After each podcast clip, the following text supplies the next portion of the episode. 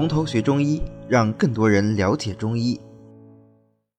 香附呢，也是一个常用药，它是缩草科的多年生草本植物缩草的根茎。啊，这个字呢是个多音字啊，我们也读沙，也读缩。拿做地名的时候，比方新疆有个刹车县啊，那就读沙。但是在这里讲这个植物名的时候呢，它就要读缩啊，缩草啊，在这个《说文解字》的这个注里面啊，就是这个清代给他给的注里面就特别指出说，这个缩草啊要读缩，它就是就是香附这种植物啊。但是香附呢，也那个时候古时候也被称为香附子啊，它实际上是这种。根茎呢，在底下长的，因为看起来像籽一样，一颗一颗啊，就叫香附子。九到十月份采收啊，然后把这个根给它挖下来，洗干净，晒干，稍去须根，慎用或者醋炒用都可以。醋炒嘛，就加强它入肝经的这个作用。香附呢，也是辛为苦为甘而平的，归肝经和三焦经啊。所以，既然它能归肝经，我们就能想到啊，它肯定善于怎么样疏肝，对吧？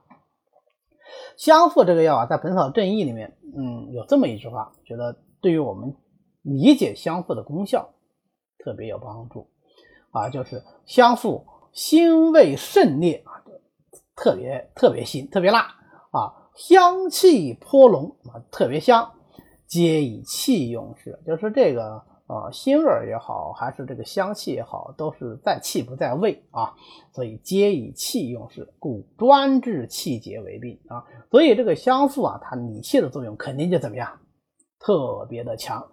那么它味辛就能散，味苦就能降，味甘就能和啊，又没有明显的寒热偏性。啊，所以这个药的应用范围就非常的广，它这个疏肝理气、调节气机的作用就特别好，所以香附有很好的行气止痛的作用。啊，香附陈皮川芎啊，再加上四逆散，那这个就是柴胡疏肝散啊，用来治疗这种肝气郁滞、胁肋胀痛、胀满不舒、寝治疑郁。那么如果是配上木香、佛手呢？木香善助心腹助痛，善能行肝胃之气；佛手也是能够行肝胃之气的，所以就能够治疗肝气犯胃的胃痛症。配上高良姜，高良姜专入肝经，性温能散寒，就能治疗寒凝气滞的什么？哎，胃痛啊！高良姜是入肝胃经啊，说错，不是专入肝经，入肝经和胃经。那么配上小茴香、乌药，这都是入肝经的药，就能够治疗寒疝的腹痛。啊，这个都是源自于它能够行气止痛，行哪的气啊？行肝脾胃之气啊。那么它还能够行气调经。香附为什么能够行气调经呢？啊，当然，首先是跟它能够入肝经有关系，其次还跟它入三焦经有关系啊。为什么入跟它入三焦经关系？因为三焦是气血通行的通路啊，是元气津液的通路啊，准确说是元气和津液的通路啊。所以香附善行一身之气机，跟它入三焦经是有关系的啊。那么因为这个香附有很好的行气调经的作用，所以它也得了个别称，叫做气中之血药。它是理气药，对吧？哎，但是它也有不错的活血作用啊，所以把它称之为气中之血药。那么就能够用来治疗肝气郁结的月经不调啊、痛经啊、乳房胀痛啊等等啊。如果配上是。啊，当归、川芎、白芍、柴胡等这些就能够疏肝理气啊，和血行滞。配上柴胡、当归、瓜蒌、青菊叶，能够行气和营、疏肝散结啊，治疗什么乳房结节啦、胸部嗯胸闷胀痛啊啊，效果都不错啊。曾经有同学就问我说啊，你能专门讲一下血中和气药、血中之气药、气中之血药吗？啊，其实这个呢。不需要特别去讲所谓的气中之血药或者是血中之气药，主要是强调他们在行气或者活血的同时，也有比较好的活血或者行气的作用啊。一般这种药物就同时兼具行气活血啊两大功效。